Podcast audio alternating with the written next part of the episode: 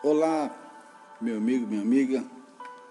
É, estamos aqui mais, mais uma noite tratando de mais um tema de extrema relevância.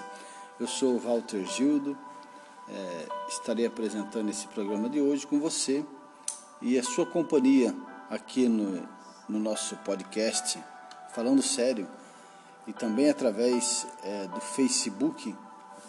A sua companhia é muito bem-vinda, tá? É, hoje nós vamos é, tratar de um tema no qual esse tema já foi, é, já foi trazido à mesa em outra oportunidade, porém, atendendo a pedidos, nós vamos fazer a parte 2 dele. Então nós temos um programa especial para você, que nós temos uma palestra é, que nós vamos também estar transmitindo, né? Uma psicóloga formada que vai nos ajudar é, ilustrar este assunto e esse tema. Qual o nome do tema de hoje, Gedalias? É, nós tratando de personalidade de borderline, sintomas e como identificá-los. Isso, transtornos de personalidade de borderline. Esse é o nosso tema de hoje. Esperamos poder ajudá-lo.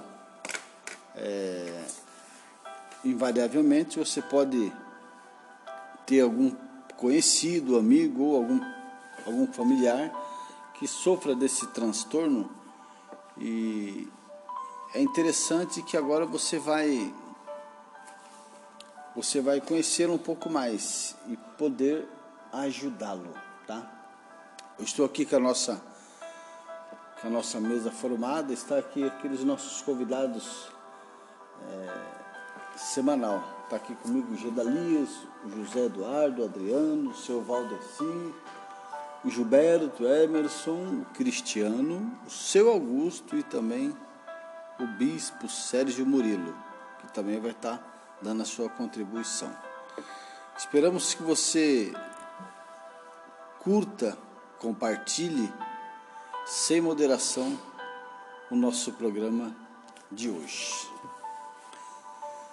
A personalidade é o conjunto de pensamentos. Olha que interessante esse, esse texto, porque ele dá, uma, dá um panorama para a gente o que, que é personalidade. A personalidade é o conjunto de pensamentos, comportamentos e sentimentos que definem um indivíduo.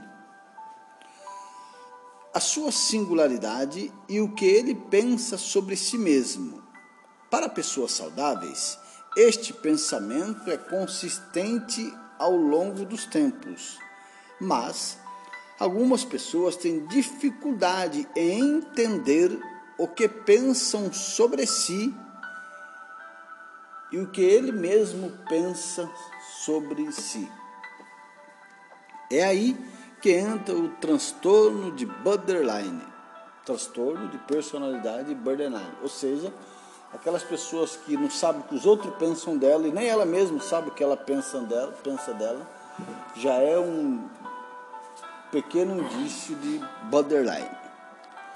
Para quem tem transtorno de personalidade, essas dificuldades são ainda maiores e podem afetar negativamente o bem-estar, o relacionamento interpessoal, a forma de lidar com as próprias emoções e o controle sobre os impulsos.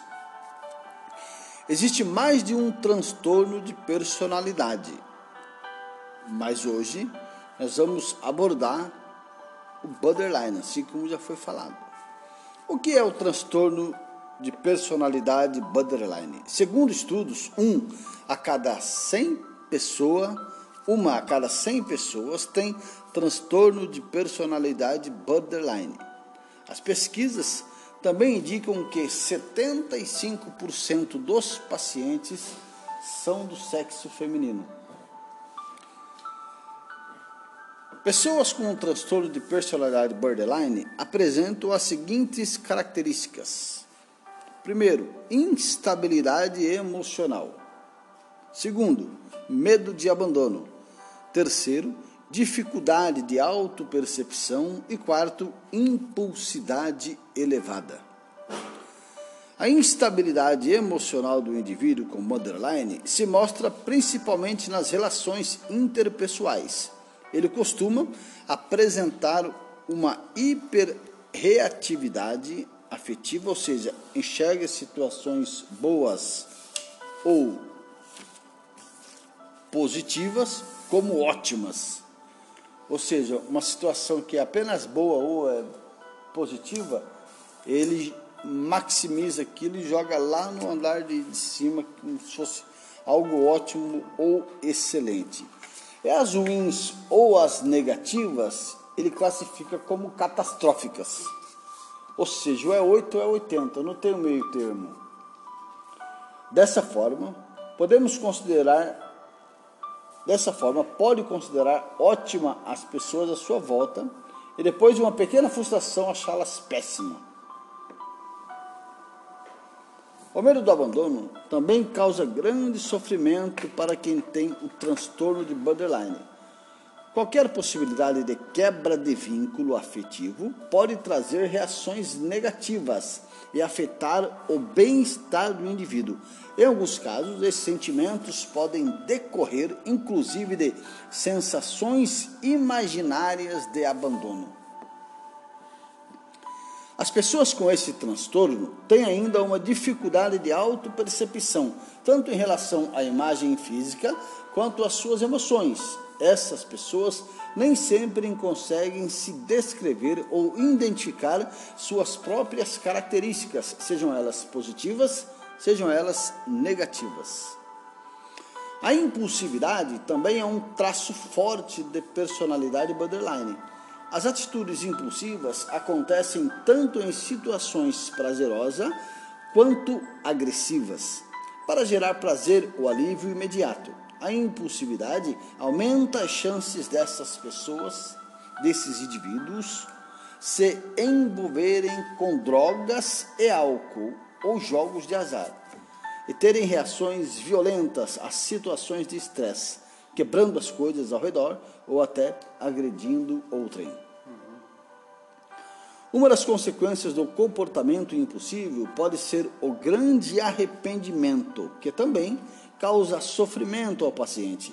Em alguns casos, essas pessoas chegam a se automutilar, porque têm mais facilidade em lidar com a dor física do que com a dor emocional. Meu Deus. Por fim, os indivíduos com borderline têm risco aumentado de suicídio e costumam ameaçar tirar a própria vida em momentos de angústias. Essa foi uma pequena introdução acerca desse tema bastante complexo, né? E a gente percebe que é, as áreas de atuação é, desse transtorno, ela, nós podemos falar aqui que essa área ela atinge o ser humano internamente. Nós podemos falar que atinge o convívio social, nós podemos falar que atinge até o coração, e por que não dizer também que atinge até mesmo a mente da pessoa. Porque tira a pessoa do seu estado normal, natural, e se não for é, devidamente cuidado ou tratado, a pessoa acaba tendo severas consequências na sua vida. Eu tenho aqui um, um vídeo palestra curtinho de 10 minutos. Eu vou soltar esse vídeo palestra e depois é, já vou passar aqui a palavra para o próximo que está aqui ao meu lado, o Gedalias, para a gente estar tá dando continuidade. Mas antes da gente começar, eu queria é, fazer essa introdução. Agora eu entro com o vídeo palestra para cada um assistir aqui. E sintam-se à vontade para fazer comentário na, na hora da sua fala sobre o exemplo que a mulher deu sobre a parte que você vai estar destacando. Amém? Amém. Maravilha. Você que está no Facebook, você é muito bem-vindo conosco. É o podcast Falando Sério com o tema é, Transtornos de Personalidade Borderline.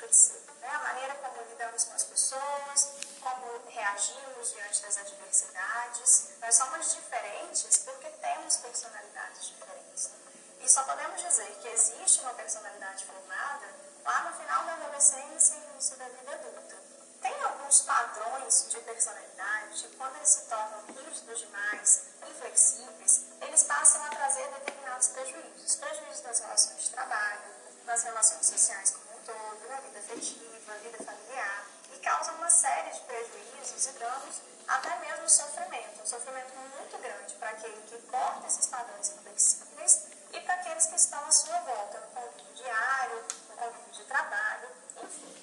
Quando estes padrões se instalam, é que nós falamos em um transtorno de personalidade.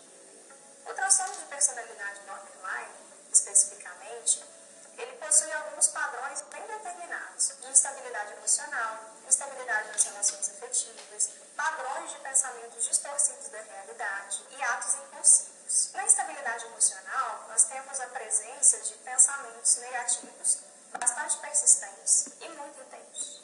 Então, o sentimento de, de um desvalor constante, de se sentir menosprezado pelas outras pessoas, de sentir um vazio, de sentir solitário eu sinto raiva, a minha raiva é muito desproporcional, ela não condiz com a realidade. São sentimentos muito intensos. Além disso, é, essas emoções elas variam muito num curto período de tempo. Eu posso estar agora pensando, né, tendo uma tristeza muito grande, penso até numa questão de tirar a própria vida, e daí a pouco eu já me sinto melhor, esqueço aquilo que aconteceu antes. Então, é uma instabilidade, uma variação emocional muito grande. Quanto aos padrões de pensamentos, a interpretação da realidade ela se torna um pouco distorcida. Essa interpretação ela acontece de acordo com aquilo que eu formei ao longo da minha vida.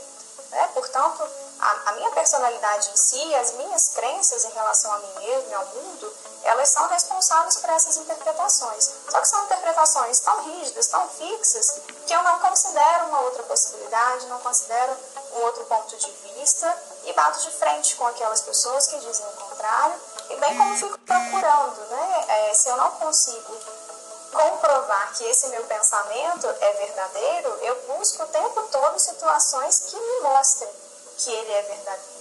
Quanto aos atos impulsivos, nós temos é, as agressões, agressões contra outras pessoas, agressões contra nós mesmos, né? As autoagressões, as automutilações, comportamentos suicidas. Não é incomum que a pessoa com transtorno de personalidade borderline passe por diversas tentativas de suicídio.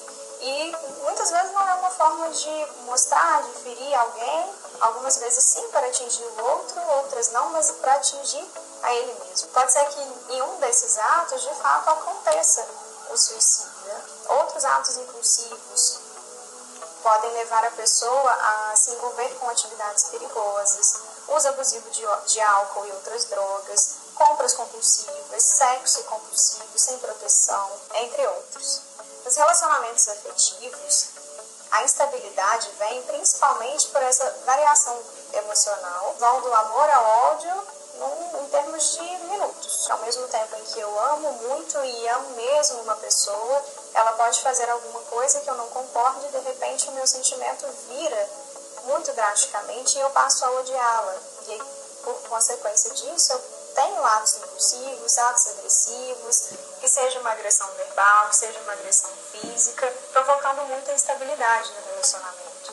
O fato também de uma crença de, de desamor, de desvalor bastante acentuadas, faz com que eu sufoque demais a outra pessoa, porque eu tenho medo de perdê-la, eu tenho medo dessa sensação de vazio, de estar sozinho.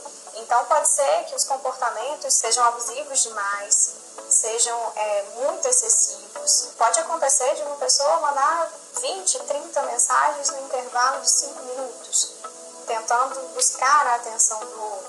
Pode acontecer também de ligar no meio da madrugada, de tentar falar, é, para mostrar para aquela pessoa que ela está ali, que o outro não pode esquecê-la, e tudo isso pelo medo de ficar sozinho, uma crença de abandono muito grande.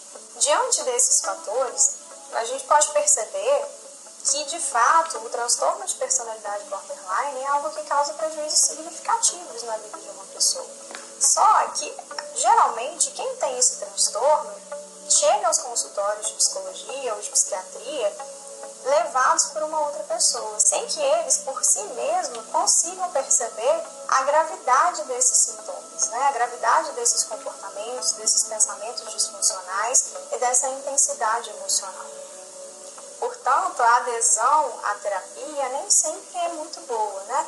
Vamos falar de, outra, de outras coisas, o outro é sempre o culpado pelas coisas que acontecem. Algumas vezes vai.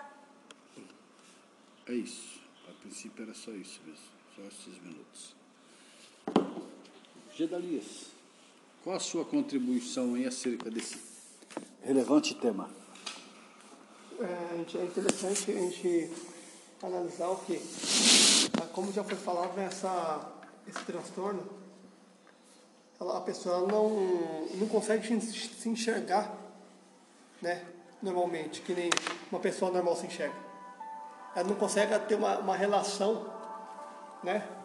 Tanto uma amizade, ou ela, ela começa a, a ter problemas no relacionamento, né? A gente vê que muitos, muitos que, muitos que têm esse, esse transtorno, é impossível. Ele faz na impulsividade, o camarada ele é impossível a gente ver, ver também que a pessoa é aquela, é que nem o, o nosso companheiro falou, nosso companheiro que falou, falou assim que é 880. O camarada está no, céu, tá no céu, daqui a pouco está no inferno. Uma hora para outra. A gente vê aqui. E para tratar é complexo né, para a gente, a gente que somos leigos, identificar né, o, essa situação, esse transtorno. Tem que ser um médico especialista para estar tá tratando, né, para estar tá identificando este, este mal. Amém? Amém, Gidadis. Fala, filha. José Eduardo, Zé, o que, que você. O que, você gostaria de destacar para a gente? É, destacar pelo menos três pontos, né? desses sintomas, né, na verdade, são os sentimentos extremos, a instabilidade nos relacionamentos, o medo de abandono, né, que tem sido aqui repetidas vezes falado, é esse, esse lado extremista, é, esse lado do que a gente famoso 880, é, que caracteriza né, o, o transtorno. Ah, então, pensando nessa questão do extremismo, né, a, a, a própria avaliação que ele faz é, tanto das situações como das pessoas é, também se adequam a essa questão do borderline. Eu avalio uma situação, né, aquilo que o Walter até inicialmente colocou, né, uma coisa boa me aconteceu, caramba, aquilo é tão bom, né, que nunca vou ter um monte igual. Tipo, e quando acontece uma coisa muito ruim, né, parece que aquilo que era bom não existiu e, é, é, e agora se findou, né? Por isso a fala aí também da profissional com relação ao, estado de suicídio, né? A pessoa chegar ao pensamento suicida e até a via de fato. Né? Então esse, esse 880 aí gera esses, a gente percebe esses extremos, né? E isso vai afetando né, a pessoa no, no seu relacionamento. É automático, né? É, porque se o meu humor ele ele está tão afetado, meus sentimentos, né, a princípio, né, estão tão afetados, é, que é óbvio que os meus relacionamentos, que também são fruto desses relacionamentos, ou vão gerar outros sentimentos, eles vão estar afetados. Né? Então a gente vê é, esse extremismo também, né, uma instabilidade é, de humor, né? aí a pessoa, nessas relações, a pessoa vai chegar a um humor né, de repente, talvez por ela estar é, é, é, tá vivendo um relacionamento muito ruim com uma pessoa e ela se apega demais a outra e ela, aquela coisa, né? Magnifica aquele relacionamento, enquanto o relacionamento com outra pessoa ela deteriora. Né? Então, ou ela vai viver sempre na, na, na linha, né? É, ou ela odeia ou ela ama. É, e a questão do medo do abandono. E a gente percebe que são coisas que são correlacionadas. É, ele repudia a ideia de ser abandonado, né? Pode levar o paciente a tomar atitudes drásticas, né? como a quebra do vínculo antecipadamente. É, pode ser que a pessoa tenha chegado a esse ponto por diversas experiências e eu percebo que o transtorno de borderline ele tem uma relação com essa com essa coisa do estresse então, o que é o estresse? O estresse é quando uma coisa acontece repetidas vezes e cansa. A gente percebe que o músculo, né? Ah, ah, isso, isso acontece com o músculo, isso acontece é, com as coisas que nós fazemos no nosso dia a dia, a gente fadiga e a gente percebe isso que acontece com o cérebro. Né? Então, a pessoa está tão estressada ou já se estressou tanto com outras situações que ela quebra o vínculo. Ela realiza fugas, ela é muito comum, né? É, é por causa desse medo do abandono. Né? Então ela já tem uma, ela tem aquela, ela fala também sobre a, a questão do, do pensamento rígido. Como ela trabalha com TCC e a terapia cognitivo comportamental, ela, ela desenvolve essa coisa de você pensar sobre o que você está pensando. É até, interessante. O que, que eu estou pensando? Estou pensando sobre isso. Será que eu estou pensando é verdade? Será que é, vale a pena? Não tem um outro meio de eu pensar sobre, sobre essa questão, né? sobre essa pessoa, sobre mim mesmo, para que a pessoa não chegue a essas ameaças de suicídio que estão relacionadas ao medo de abandono, né? ou a, a intenção de fazer a, a outra pessoa mudar, por exemplo. Eu tenho que fazer aquela pessoa mudar de qualquer jeito. Se ela não mudar, e aí eu acabo quebrando vínculos né, com aquela pessoa, não quero ter relacionamento, prefiro ficar sozinho no meu canto, isolado, e a gente vai chegar a um outro extremo, né, que é do isolamento. Né, são esses três pontos que eu queria apresentar aqui né, na mesa. Interessante, né, meu? É muito, muito rico realmente esse tema, né? Eu queria passar aqui a oportunidade aqui para o nosso amigo aqui, o Cristiano, Cristiano, destaque aí para a gente aí o ponto que você considera relevante. Boa noite a todos, é, amigos do Facebook, boa noite, a mesa aqui também.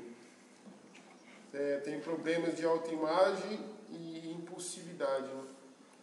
Problema de autoimagem é que a pessoa não, não, não sabe o que quer, ela tem dificuldade ela mesma se expressar, ela mesma não se entende. E impulsividade tem prazeres faz besteira, fala o que dá na cabeça, dirige carro alcoolizado, usa diversas drogas, é, mistura drogas. E é isso que eu tenho para falar. Maravilha, meu irmão. Adriano? Eu. Isso. Boa noite a todos aí, Deus abençoe.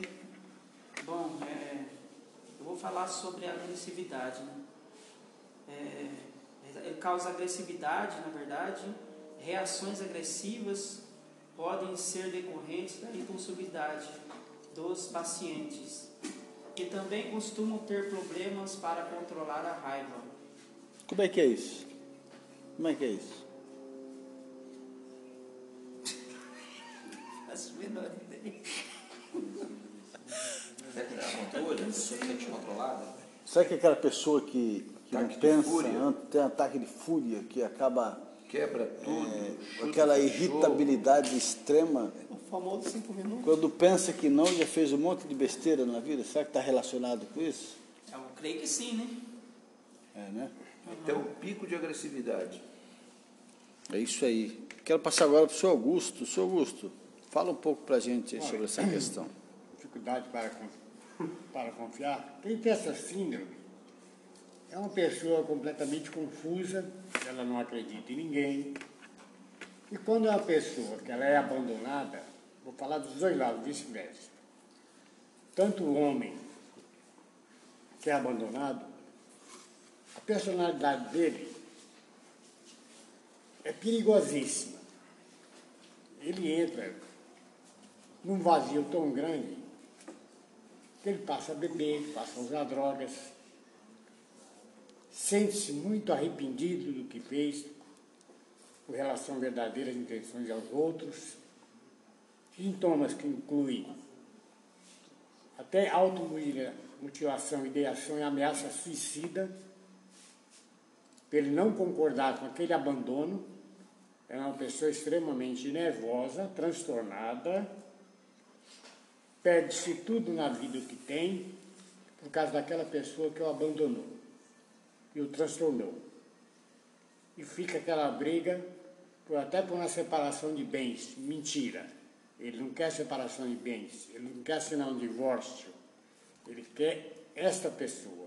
Isso acaba com a vida desse, dessa pessoa. E não confiar mais em ninguém. E tem muitos casos desses jogados aí. Tem uns que chegam a ponto de se cortar os pulsos, tentar se matar por causa dessa pessoa. Isso aí eu já vi dentro da minha família. E outros por perder um ente querido. Também acontece um transtorno muito perigoso, né? E não aceitar aquela perda. Então é isso que eu tenho que falar para a mesa, né? Boa noite, obrigado a todos. Obrigado, senhor Augusto. Agora eu quero passar para o Emerson. Emerson, ajuda a gente aí nessa reflexão. Opa, beleza. Vamos lá. Quais são as causas e os fatores de risco que, que do transtorno de personalidade borderline? As causas do transtorno de personalidade borderline ainda não são claras para a ciência, mas o artigo publicado pelo National Instituto Mental Health indica que a genética e fatores culturais ambientais podem aumentar a chance de desenvolvimento de transtorno. Isso quer dizer que pessoas com, com pais ou irmãos borderlines têm mais chance de desenvolver, desenvolver, desenvolver a síndrome. O mesmo artigo também sugere que os pacientes apresentam algumas mudanças estruturais e funcionais no cérebro, principalmente em área que controlam os impulsos e regu- regulam as emoções, mas ainda não foi esclarecido se isso é um, fa- fator de risco ou uma causa. Também foi apontado por especialista que muitas pessoas com borderline vivenciaram eventos traumáticos como abuso, abandono, problemas familiares durante a infância ou relacion- relacionamentos abusivos, hostis e conflito, conflituosos. É isso aí, amém? E são as causas dos fatores de risco. Um deles, alguns. Alguns deles, né? Maravilha. Sérgio Murilo, vamos lá, meu querido. Ajuda a gente hein, na sua reflexão aí. Bom, um dos tópicos aí que a gente já acompanhou toda a mesa falando aí, né? Boa noite a todos. Meu nome é Sérgio aí. toda a mesa, o pessoal que está nos ouvindo. É uma das coisas interessantes que nós temos que é, procurar ver que a pessoa ela tem que procurar ajuda. E essa ajuda, ela tem que ser o quê?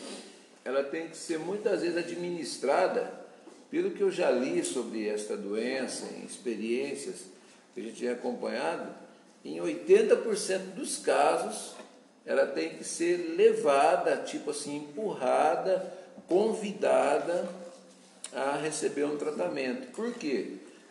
Uma pessoa possessiva, uma pessoa agressiva, ela jamais aceita o tratamento e ela não aceita o tratamento por quê?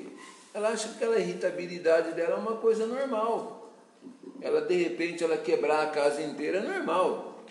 Né? Como eu já vi já, é caso a pessoa chega, quebra a televisão, quebra isso, chuta o cachorro, aí depois para ela é normal. Passou aí não é uma coisa normal. Né? A gente acompanha aí, a gente tem visto ao longo dos tempos aí algumas unidades de saúde destacando aí o Hospital Santa Mônica. Se você for ver o histórico do Hospital Santa Mônica, você vai ver que é um hospital, eles, como tem lá grupos também, que eles estão formando grupos para gerenciar outros hospitais, porque é, muitos profissionais que trabalham na área de saúde, principalmente na área de segurança. Né? Se você for estudar isso ao fundo, quando eu vi o tema dessa, desse borderline de hoje, que foi que ia ser feita uma repassada nele, repaginada, eu vi que muitos profissionais da área de saúde, né, principalmente policiais, pessoas que trabalham em hospitais, pessoas que trabalham em pronto-socorro, que vivenciam as dificuldades mais diretamente da população, o que, que acontece com essas pessoas? Essas pessoas elas acabam adquirindo esse sintoma. Por quê? Porque você vê que são pessoas solitárias, geralmente pessoas que trabalham em turno de revezamento, sem querer acabam se tornando pessoas solitárias e adquirindo sintomas do borderline. A gente está analisando. E o interessante é procurar ajuda. Por quê? Porque muitas vezes a pessoa está ali perdida, ela tem um relacionamento hoje, outro relacionamento amanhã, outro relacionamento depois. Ela não para no serviço aqui, não para no serviço ali, ela para em 50 serviços. 5 dias, 10 dias, 30 dias, um ano, sintomas de agressividade. É, e outra coisa também, são pessoas difíceis de lidar porque não são pessoas admoestativas ou seja, pessoas que aceitam ser admoestadas.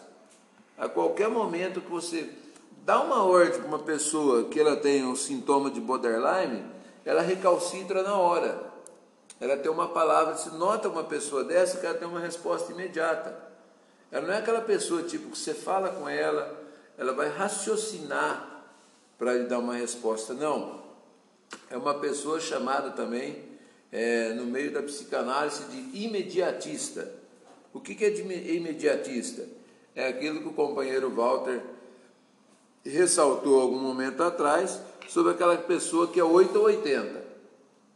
Ah, olha, não dá para a gente ver o relacionamento, vamos esperar, vamos ver como é que vai desenrolar. Ela já dá logo aquele grito já, assim eu não aceito.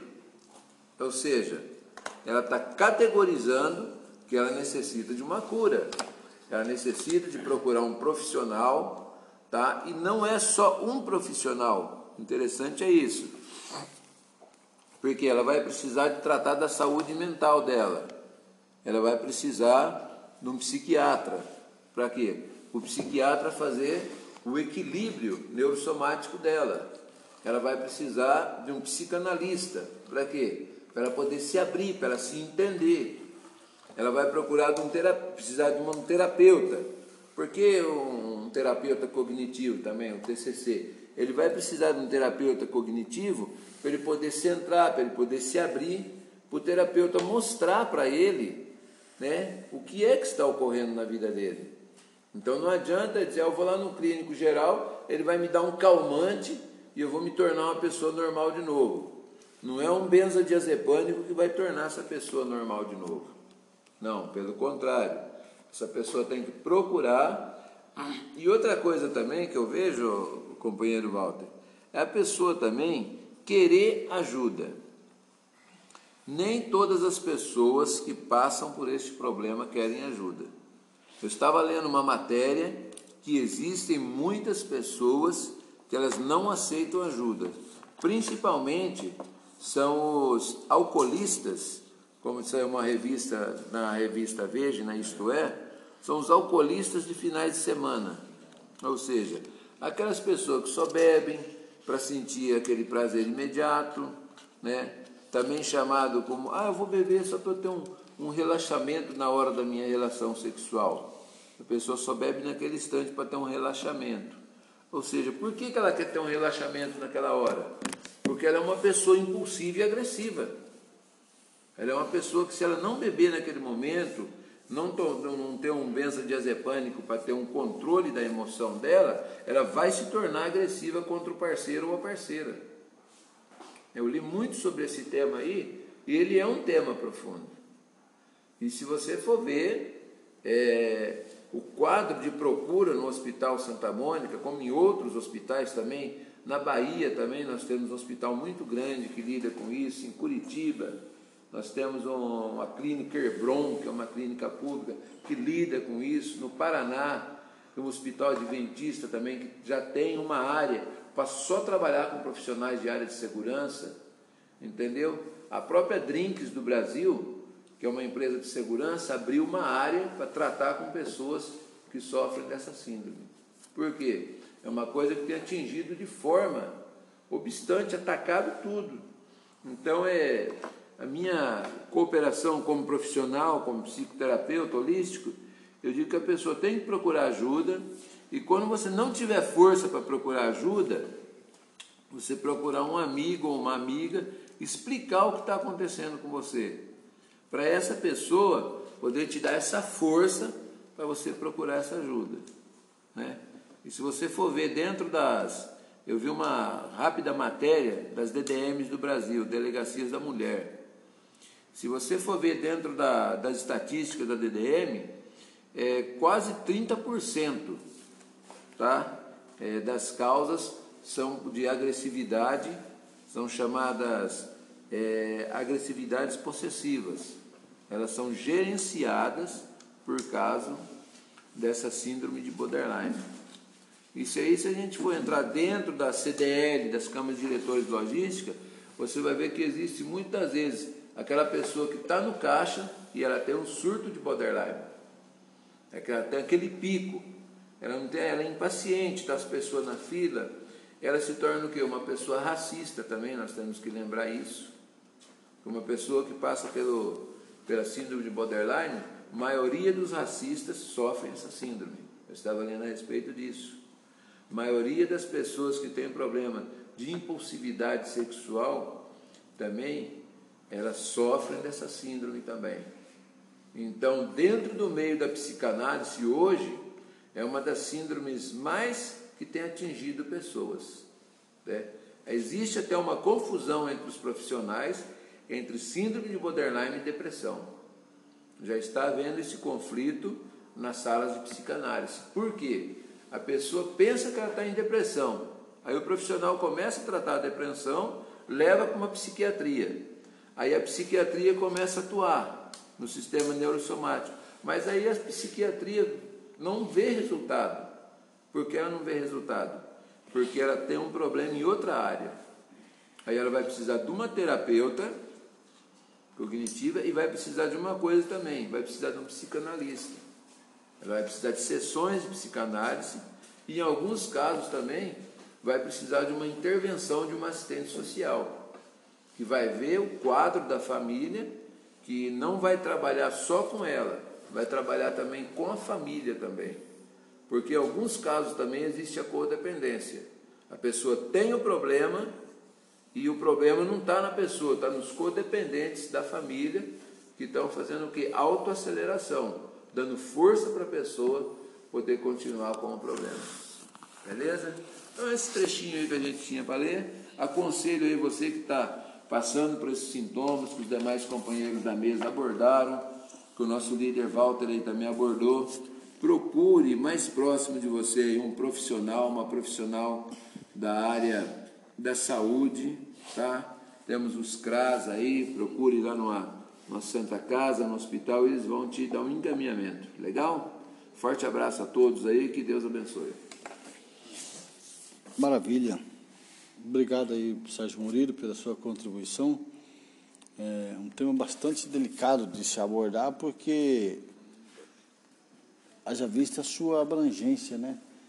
É, os impactos que esse transtorno pode ter, pode causar na vida da pessoa que o tem e também daqueles que estão ao seu redor, né?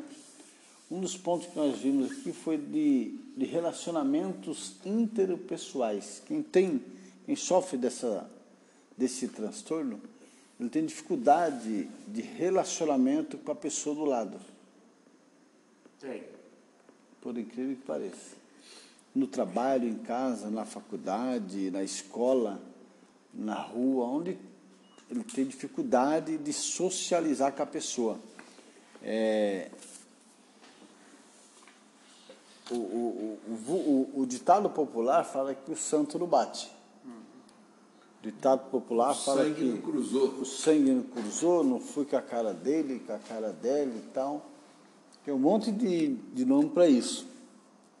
Mas, na verdade, nós sabemos que o que está lá no profundo mesmo, lá inserido mesmo, é, é uma, uma, uma, uma sequelinha ali, um transtorno de borderline aí, que faz a pessoa, é, de repente, jogar tudo para o alto e, infelizmente, acabar com tudo, quebrar tudo, no sentido de quebrar as relações, as alianças, destruir tudo à sua volta, tudo aquilo que foi construído, né?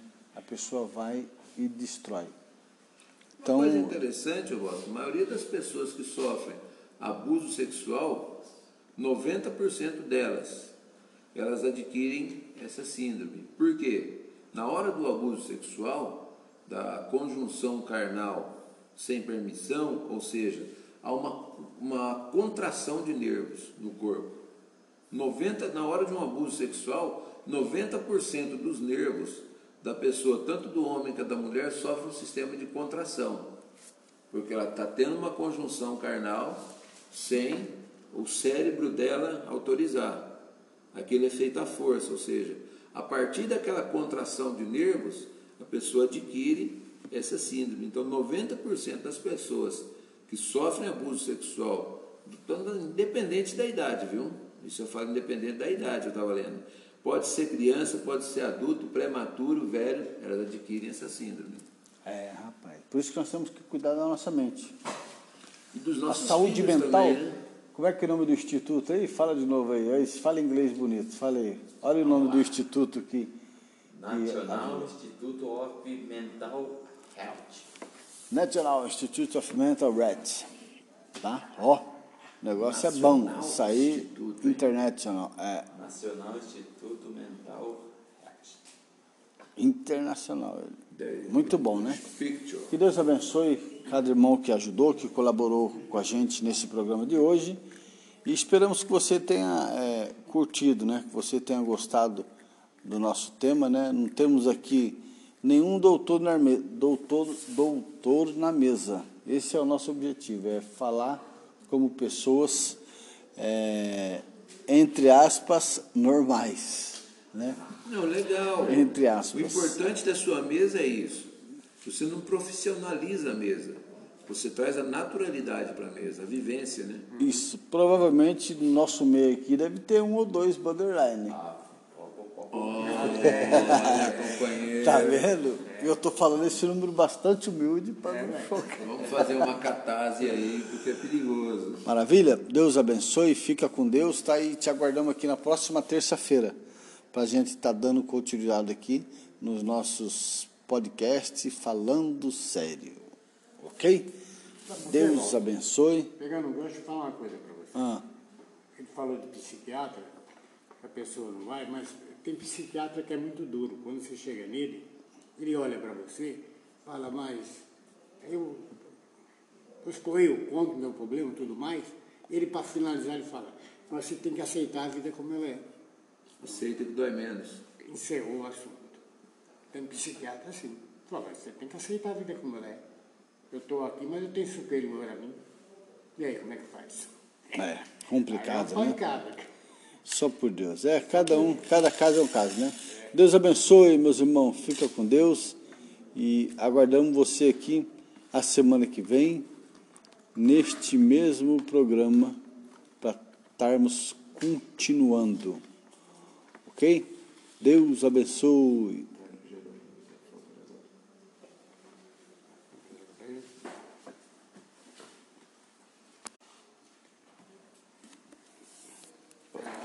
Você Zerou?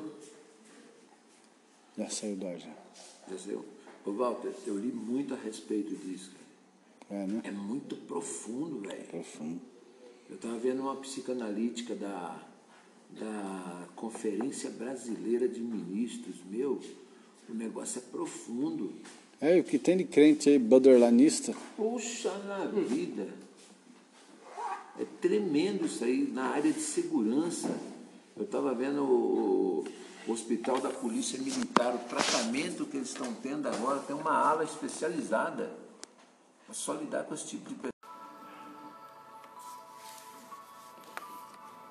Olá, meu amigo, tudo bom? Boa noite para você. Estamos aqui em mais um programa aqui no nosso podcast Falando Sério. É, nós estamos, temos aqui um tema bastante relevante, também bastante relevante né, nos dias de hoje. É, um tema que nós vamos estar conversando hoje, durante o nosso programa.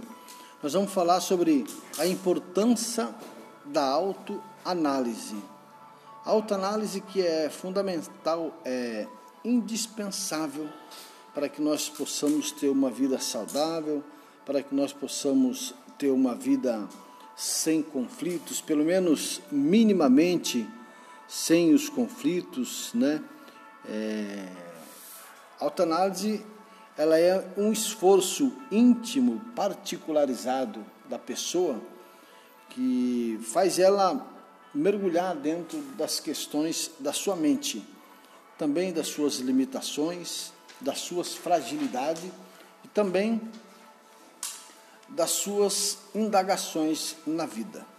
Na vida, nós nunca sabemos de tudo, mas também é possível que nós diariamente aprendamos mais um pouco. Cada dia que passa, nós vamos absorvendo conhecimento e vamos é, nos formando cada dia mais. A ideia, a perspectiva do ser humano é cada dia mais ser uma melhor pessoa, um melhor filho, um melhor pai, é, um ser humano provido de ética, de respeito e também é, de benevolência, por que não dizer assim? Né? Uma vez que a benevolência é, ela é um, um adjetivo do amor, que nós sabemos que o amor ele vence todas as barreiras e supera todos os obstáculos. Então, a importância da autoanálise é baseado nesses pilares. Nós temos aqui um caso que nós vamos estar é, nós vamos estar discutindo sobre essa questão no dia de hoje. É sobre um, um ator, uma pessoa que durante a jornada da vida dela, ela teve várias dificuldades de relacionamento, dificuldade é, no campo profissional, principalmente, que é onde nós destacamos. E nós queremos conversar um pouco sobre essa pessoa, sobre as questões que permearam a vida dela, ok? É, nós vamos falar aqui do Carlos Eduardo, é um nome, um nome fictício que nós estamos trazendo aqui para o estudo e nós vamos falar sobre essas questões. Carlos Eduardo iniciou sua vida profissional no ramo automotivo, inserido na área de processos. Após ter concluído a graduação em engenharia mecânica, sempre pesquisando melhores oportunidades, passou por várias empresas do mesmo segmento. Em um período de oito anos, esteve em quatro organizações, ocupando cargos de supervisão. Dedicado à busca de novas habilidades técnicas, fez curso de especialização, realizou viagens internacionais para os grupos com os quais atuou e aprimorou os seus conhecimentos em relação às novas tecnologias do setor. Ou seja, nós vemos aqui num perfil que Carlos Eduardo, ele é uma pessoa normal, assim como eu, como você, passou por várias empresas, teve um um desempenho profissional, um amadurecimento, cresceu profissionalmente. Né? É, no entanto, nos próximos, é, nas próximas falas, é, nós vamos começar a entender e compreender a vida, o comportamento do Carlos Eduardo. Senhor Augusto, agora é com o senhor. Olha, boa noite a todos. Muito obrigado por estar nos recebendo aqui.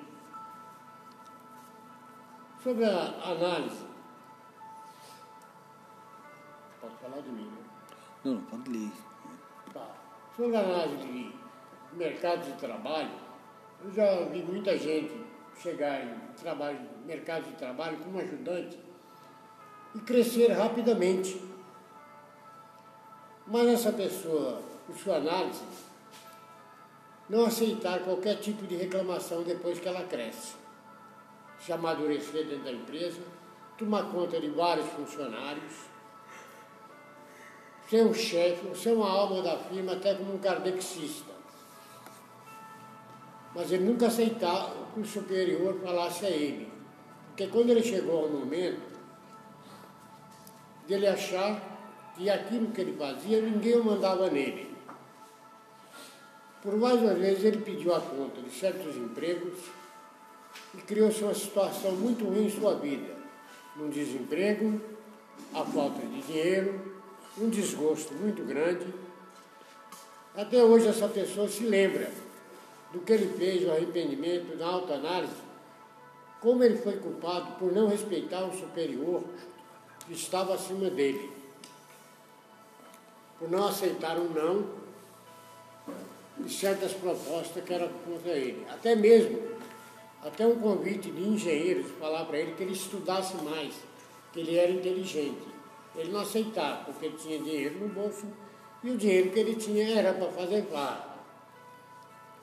Que ele tinha condições no mercado. E quando ele chegou nessa alta análise, ele chegou numa certa idade, o arrependimento foi grande, mas aí já era tarde. Né? Então a autoanálise dele foi muito ruim para. Salto foi muito péssimo em sua vida, tá? Porque nada mais deu certo para ele. Chegou a uma certa idade, porque ninguém jamais queria contratá-lo como tal. E uma que ele também, pelos cargos que ele, que ele conquistou, hoje, se ele fosse promovido, ele teria que ter faculdade, coisa que ele não tinha mais. É isso aí que eu tenho que dizer a todos. Obrigado. Importante esse, esse ponto né, do seu que o senhor Augusto acabou de ler para a gente aqui, porque assim, estamos falando de uma pessoa aqui que acreditaram nela, né? Acreditaram no potencial, né? Ela cresceu. Sim, ela cresceu, houve um investimento, teve toda uma, uma um suporte ali para que a pessoa se desenvolvesse profissionalmente. Manuel, boa noite, Manuel. Sua palavra agora, sua vez. Boa noite. Paz e graça a todos. Aqui nós vemos, né? Nós vemos o Carlos Eduardo aqui, cara trabalhador, né? É, só que a complicação dele, algumas vezes no decorrer da vida dele aqui, que nós vemos, né? Tiramos cada um ponto de vista. É que quando havia uma alteração na diretoria, ele se abalava com isso, às vezes, né? Acabava, acho que pelo jeito pedindo demissão, procurando outro trabalho, né? Porque não era a mesma diretoria. Ou também quando o gestor precisava assumir funções, ele no caso, né? precisava assumir funções diferentes, né? Daquele qual estava acostumado a assumir, né? É, esse é o ponto que eu acho, né? Que ali, algumas complicações que ele teve foi isso. Ou não teve cabeça para dar continuidade no trabalho e não olhar nem para um lado nem para outro. Ok? Obrigado e boa noite a todos.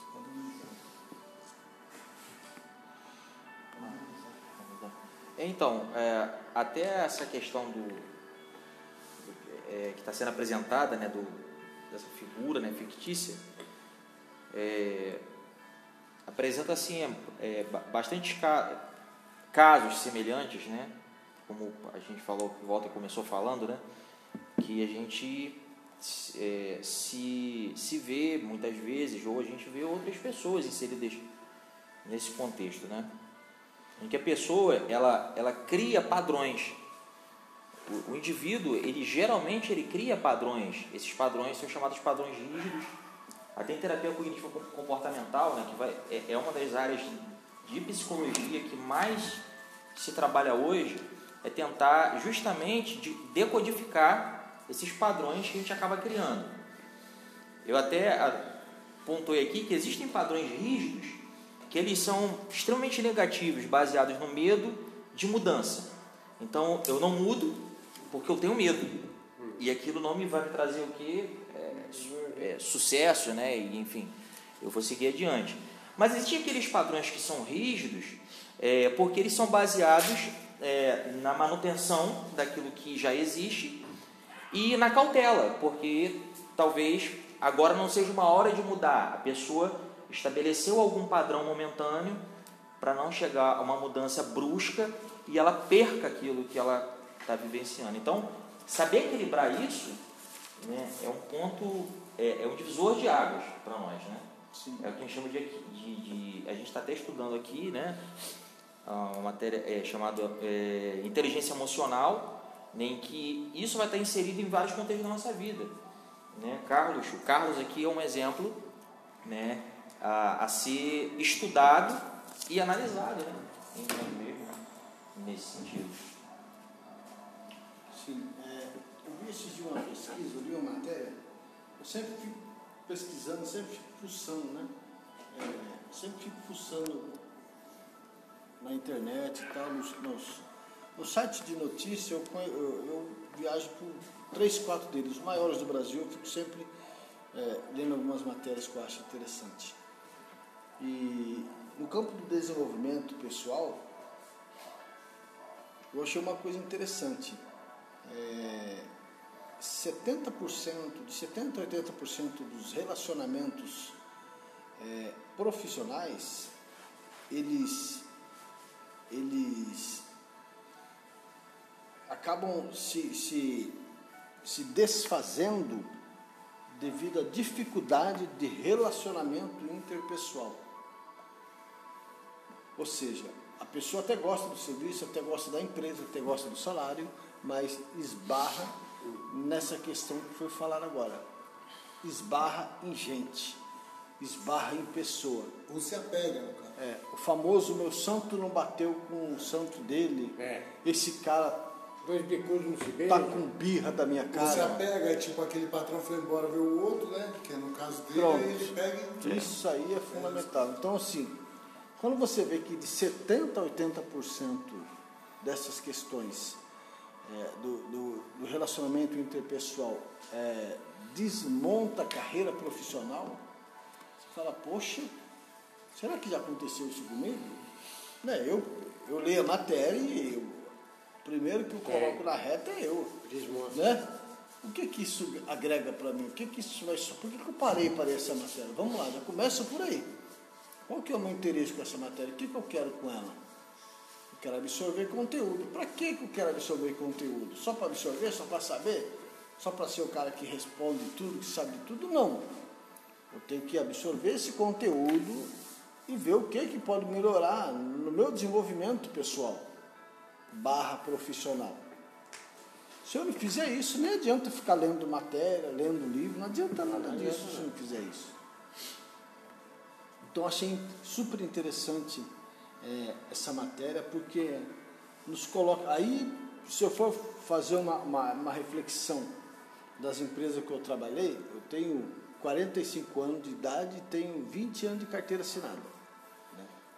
E se eu for fazer uma, uma reflexão nas empresas que eu trabalhei, eu acho que, vamos lá, vou falar só meia dúzia de empre- de empresas. De meia dúzia de empresas, acho que pelo menos quatro eu saí por essas questões. Pelo menos umas quatro. Então eu já estou falando então de, de, se- de Você perdeu grande 66%. salário? Hã? Parece que nós se identifica em grandes empresas. Você perdeu grande salário Então, por causa de análise, por causa de ser barrado com pessoas. complicado É isso. né? complicado. É duro. E aí até quando isso? Será que é até o caixão? Será que, será que, será que até a hora de descer a, a tuba? Não, não é possível, poxa, eu tenho que aprender, eu sou um ser humano, eu sou provido de inteligência. Eu sou provido de inteligência, de bom senso, de ética, pelo menos. Um, um cara como esse Carlos Eduardo aqui deveria trabalhar por si só, né? Virar um camelô, sei lá. Se virar na rua, né? Já que não conseguiu dar continuidade e se apega em patrão, ah, saiu o patrão, então eu vou sair também. Então tem que trabalhar, arrumar um jeito de trabalhar de alguma forma por si só, né? Não, mas, mas, mas, mas é isso que nós estamos já tem a psicanálise.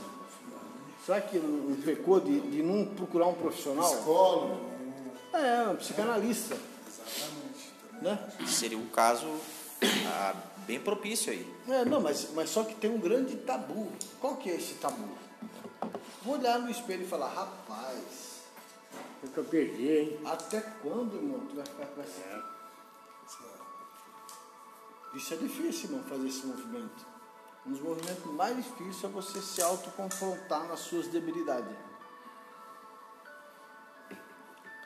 Eu posso chegar aqui para você aqui e falar, cara, eu quero que você relacione para mim 10 defeitos do Manuel.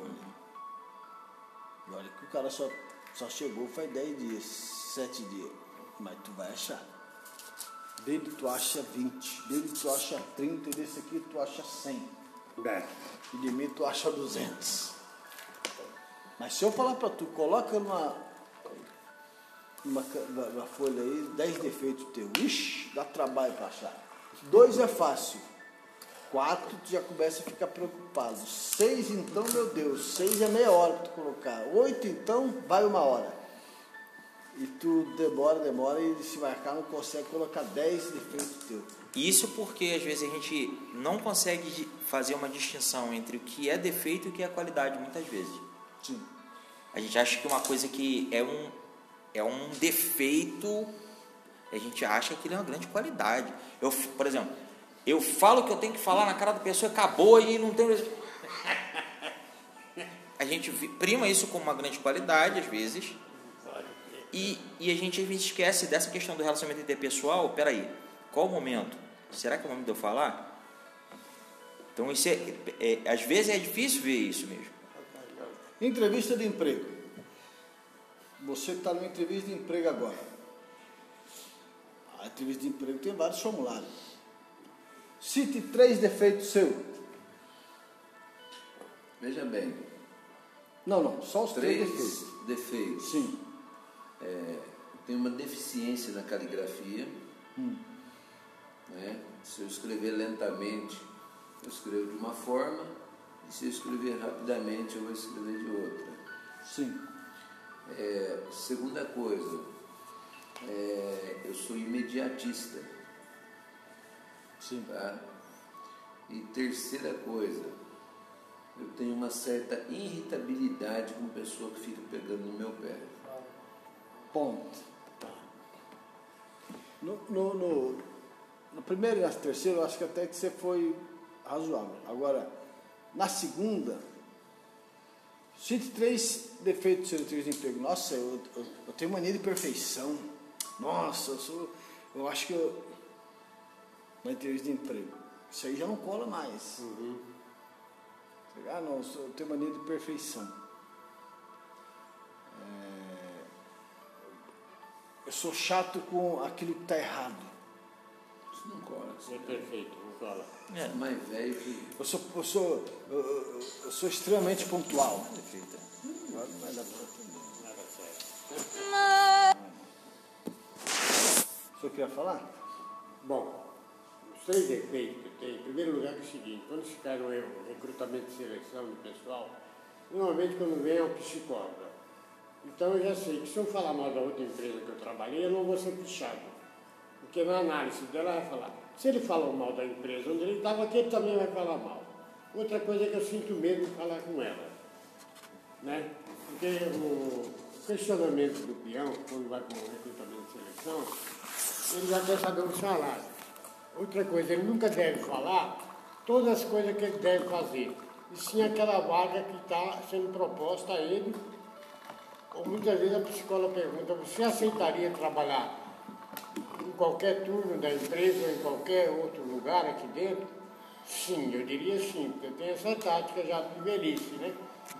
Logicamente que eu não gostaria de ser um ajudante nem um faxineiro, mas eu já caí em contradição e fui ser um faxineiro, para depois crescer. Então eu tenho essa tática com isso comigo. Não falar mal da outra empresa, porque isso aí não vai passar mesmo, vai ser reprovado. Não falar sobre salário, né? Porque tem essas perguntas também. Quanto o senhor desejaria ganhar? A psicóloga pergunta.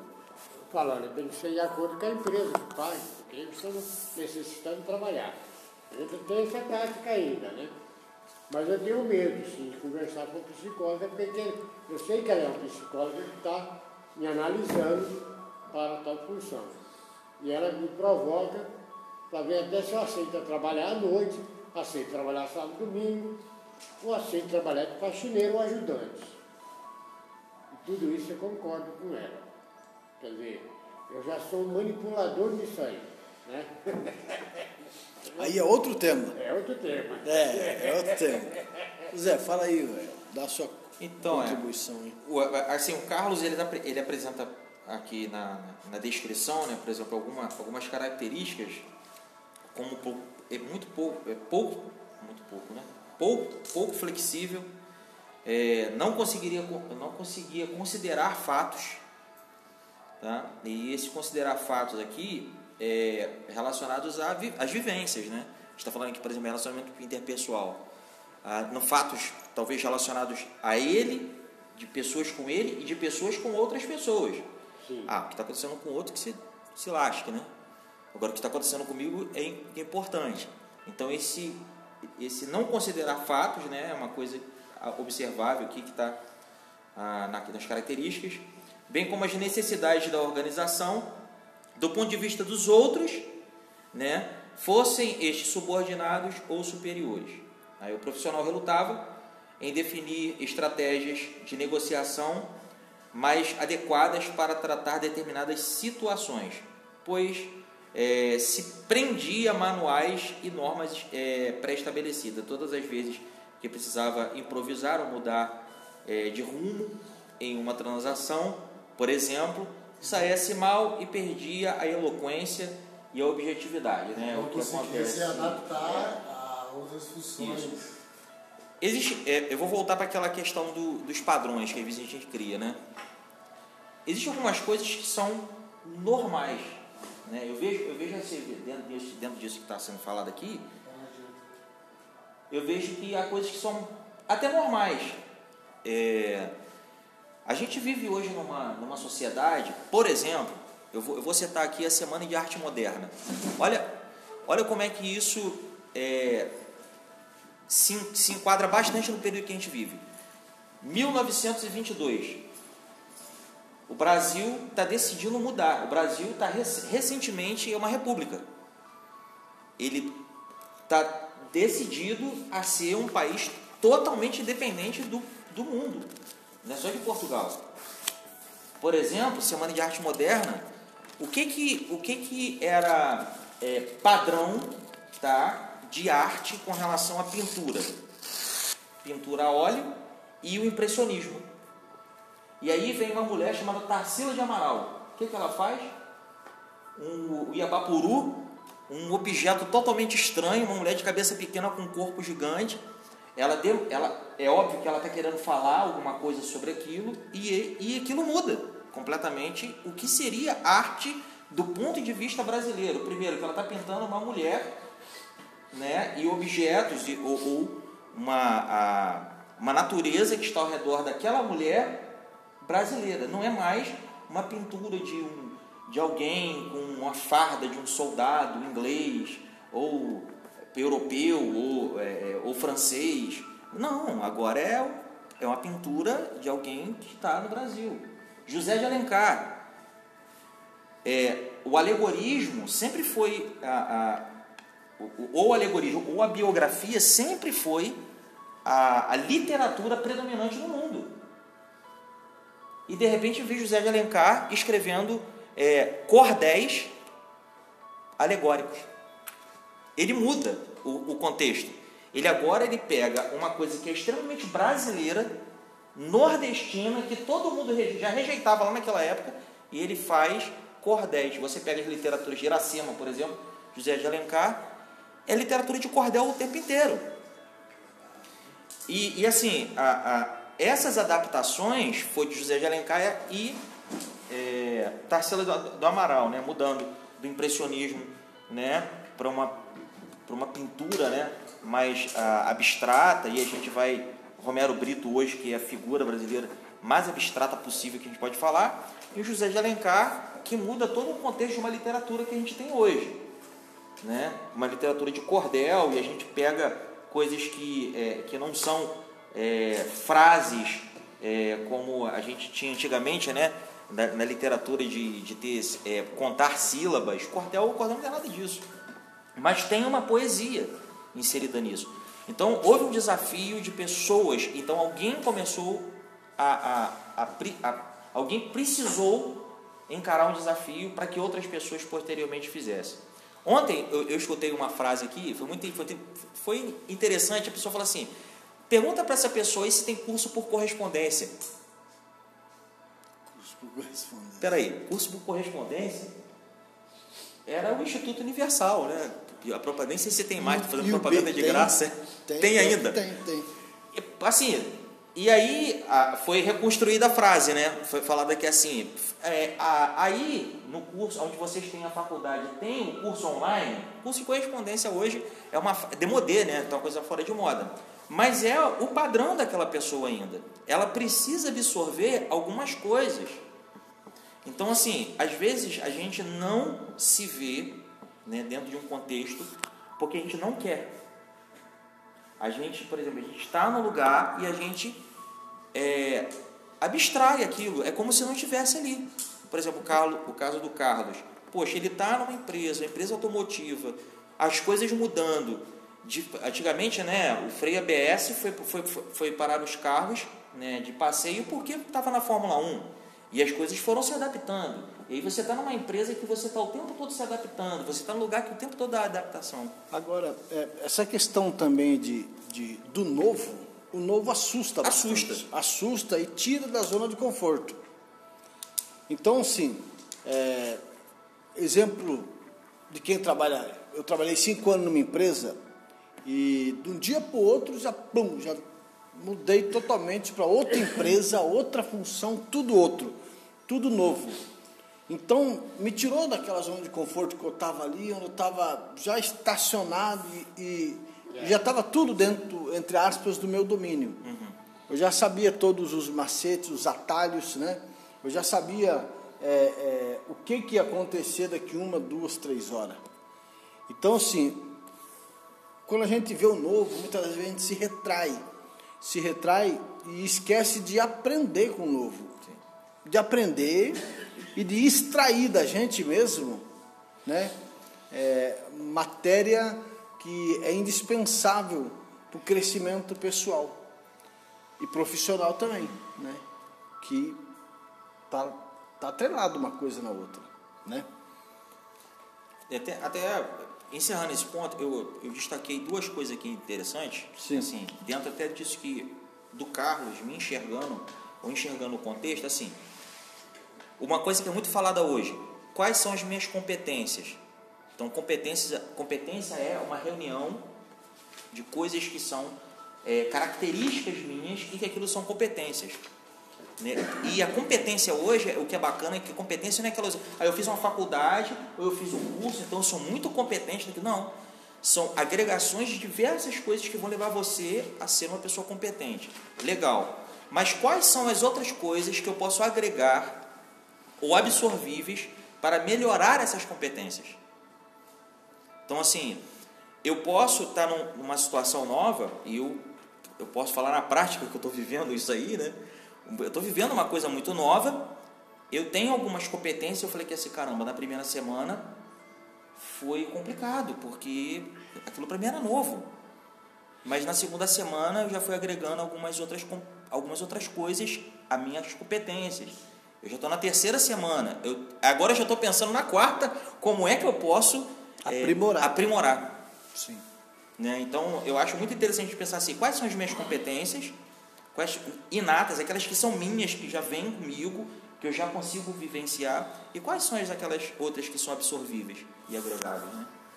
Sim, perfeitamente, Zé. Maravilha de, de, de análise, de contribuição sua. Murilo, Murilo, o que, é que você pode colaborar com a gente aí nesse tema de extrema relevância? Veja bem, uma boa noite a todos aí, os companheiros da mesa aí. E já ouvimos o bastante aí para ter aceitação de mudança. Né? Mas eu estava analisando esse personagem fictício, o Eduardo, né? Carlos Eduardo. Se você for ver o texto, o contexto e o pretexto dele, trabalhando vendo esses três lados aí, ele era uma pessoa extremamente capacitada, só que é uma pessoa que não tinha autoestima própria. Porque todas as pessoas que têm autoestima própria, elas aceitam mudança. Sim. Quando o nobre companheiro fez aí a, a seguinte interrogação, quando foi que você fez sua última autoanálise? Né? Minha última autoanálise foi hoje, sete horas da manhã. A que antecedeu ela foi ontem, às 23h30. Mas de primeiro momento você falou de 14 de dezembro de 2020. Não, veja bem, esse aí é outro tópico que antecedeu, né? Análise anterior lá atrás. Agora, cotidianamente, eu tenho feito. Cotidianamente. Eu comecei a fazer essa autoanálise em 14 de dezembro de 2020, porque eu me vi, eu me vi muito assim com esse personagem. Porque eu vinha levando a vida de um sistema, vamos chamar assim, um sistema como o Carlos Eduardo, um sistema bruto. O sistema meu e acabou. Automatizado. É, o meu sistema arcaico. Ou é do meu jeito ou é de jeito nenhum.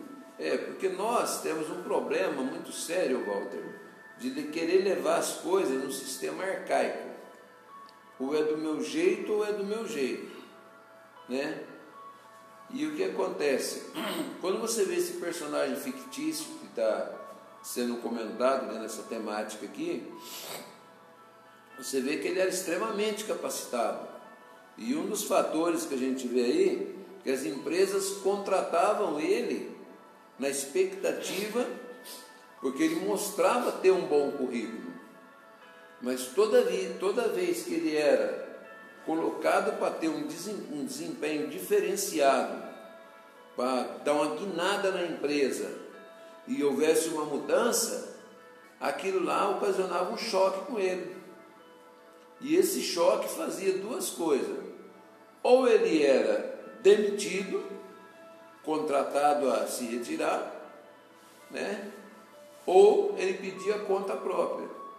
Por quê? Porque não aceita mudança.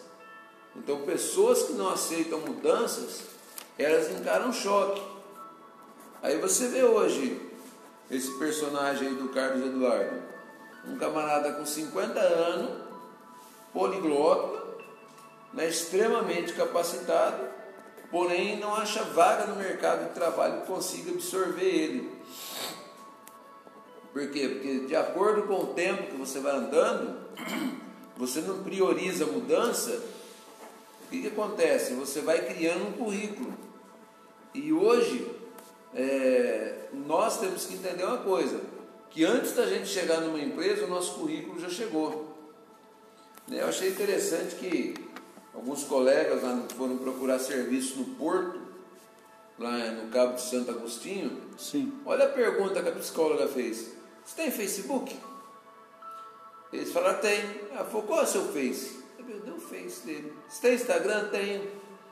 Quer dizer, eles analisam o Instagram e o Facebook da pessoa. 50% do perfil da pessoa eles já conhecem ali. Se ela é uma pessoa agressiva, o tipo de pessoa com que ela se contactua, o que ela compartilha, o que ela curte, para saber o que? A formação de caráter que ele vai ter dentro da empresa e os riscos que ele pode colocar à empresa, como também as mudanças e as transformações que ele pode proporcionar à empresa. Tá aí uma, uma, uma, uma iniciativa que eu acho extremamente é, incompatível com empresa que pratica compliance, porque eu acho uma tremenda invasão de privacidade, um desrespeito com o ser humano fazer isso. Pode continuar, foi só um Não, é, então, a sua colocação. E hoje você vê, maioria das empresas hoje, ela procura conhecer a pessoa que eles vão colocar no cargo antes. Não é você pegar, apresentar um currículo digital, você mandou pela, pela bolsa de currículo, pela mala, direto um currículo digital, você mandou aquele currículo. Mas através daquele currículo, hoje, eles estão examinando quem que é a pessoa. Por quê? A pessoa, a empresa hoje quer saber quem eles estão colocando dentro da empresa. Porque de repente você coloca um funcionário dentro da sua empresa e você gera uma expectativa. Aí de repente aquele camarada vem, ele tem todo um custo, como o Carlos Eduardo, ele vinha, ele tinha todo um custo para a empresa de contrato, uma série de coisas, e quando a empresa precisava dele, de uma guinada dele, de uma transformação, de uma aceitação, ele não tinha. Aí, no entanto, que você vê, o personagem fictício com 50 anos, ele não encontra mais mercado de trabalho para ele. Por que, que ele não encontra mercado de trabalho para ele? O currículo está chegando primeiro que ele. Né? Uma, das, uma das coisas interessantes que eu aprendi com um palestrante que eu estudei com ele, chamado Joel Ribeiro, ele dizia sempre da seguinte forma: sempre por onde você for, faça com que seu currículo chegue primeiro. Porque o seu currículo chegando primeiro, 50% daquilo que você quer você já conseguiu. Maravilha. Muito bom, olha que importante, né? Nós temos aqui também o irmão Heraldo, que vai estar aqui também dando a sua contribuição no nosso estudo de hoje, nesse tema importantíssimo que estamos é, analisando hoje, a, impor, a importância da autoanálise, né? Heraldo, é, o que que você, o que que você achou desse desse nosso programa de hoje, dessa nossa temática, é, a importância da autoanálise, que é bem nos dias de hoje é indispensável para se viver e para ter um bom relacionamento interpessoal. Aqui nós estamos concluindo então que a pessoa que não faz autoanálise, ela tem desastres na vida, né? Desacertos, desencontros, né? Dificuldade de relacionamento profissional, pessoal. O ser humano precisa passar por esse processo de autoanálise contínuo e que, diga-se de passagem, ele nunca está concluído. Quando o ser humano está concluído, está formado? Absolutamente nunca. O conhecimento e o crescimento, ele é Contínuo. ele é contínuo e é gradativo. E cada dia mais você vai aprendendo na sua vida. Aquilo que para você ontem era um conceito concluído, hoje você foi, aí sim, fomos surpreendidos novamente. Né? E é assim, e a vida é um crescimento. Então, a gente queria saber da sua da sua a sua análise, a sua avaliação, Heraldo, nesse tema que você rápido veio correndo para cá para participar conosco. Boa noite, meu amigo. Boa noite. Boa noite. É, eu, eu agradeço por essa oportunidade. Eu pude pegar assim o bonde andando, mas eu sou de ler, eu sou de ouvir e sou de repetir várias vezes quando não entendo. E aqui se fala do Carlos Eduardo, é isso? Sim, sim. Eu gostei muito do, de, uma, de uma questão que o Murilo. Murilo postou que hoje em dia nós não temos, não é mais válido o, o, o, o currículo, o que você fez, o que você foi. O importante é o perfil da pessoa e muitas vezes o perfil da pessoa a pessoa deixa bem à vontade, bem esclarecido, escancarado, se entender de uma forma assim agradável Sim. ao, ao que vai comprar o, o, a pessoa, ao que vai é, dar oportunidade para a pessoa, e ela já vai ver na rede social realmente como é a vida da pessoa e o caráter da pessoa. Muitos são reprovados porque exige um, já vem com desequilíbrio porque Social. já social. Mas aqui nessa eu quero eu peguei aqui no meu zap que você me passou assim silenciosamente, fala assim: esse ciclo se repetiu em todas as empresas onde Carlos Eduardo trabalhou. Ponto final. Esses, cada empresa que ele trabalhou, o ciclo, ele foi fechado de que forma, de que maneira, ele foi, foi um ciclo que se fechou no tempo correto, no tempo certo, ele conseguiu alcançar o tempo dele, ele conseguiu fechar esse ciclo, porque quando se repete em todas as outros lugares, em todas as empresas, em todas as portas que ele passa, quando se repete a mesma coisa, sendo que a questão aqui, a mudança, é necessário que, onde em todo tempo há mudança, esse ciclo se repetiu. Mas de que forma que ele repetiu? Ele pulou o processo, ele não conseguiu é, concretizar o processo, porque assim, quando se fecha um ciclo, abre um outro ciclo a, quando um ciclo se fecha, quando há começa um outro, a, o anterior ele tem a, o poder de nos impulsionar para frente. E, a, e quando não conseguimos fechar, a gente fica na zona de conforto, que é para nós está bom. Está sempre bom assim, mas na verdade é uma rota de, de destruição onde o, o indivíduo o que tem a cabeça não definida, não tem uma cabeça, porque cada ciclo é necessário, às vezes algum ciclo se perde alguma coisa, mas se ganha uma coisa, levando você para um outro ciclo, para um outro começo, a ter vantagens a não mais retroceder. A não mais retroceder. É necessário que esse tempo foi, então se começou-se outro, é necessário a mudança. E na mudança ninguém quer perder. Quando há mudança, ninguém quer perder.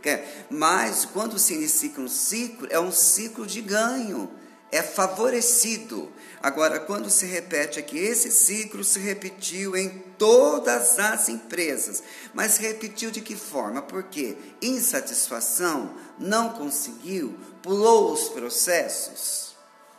Porque só fecha um ciclo satisfatório e favorável a nós quando ele quando nós alcançamos, que nem no meu lado profissional, por exemplo.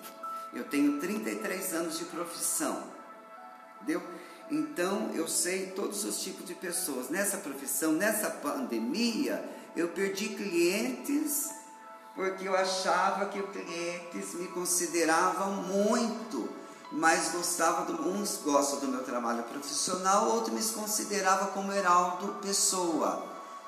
E os que eu achava que considerava Heraldo Pessoa, não considerava tanto assim. Para ele era fácil ficar eu quatro meses sem o, o, o corte de cabelo dele, sem a grana dele, mas eu tinha que saber lidar com a mudança com o ciclo, com esse tempo, mas eu conseguia fechar.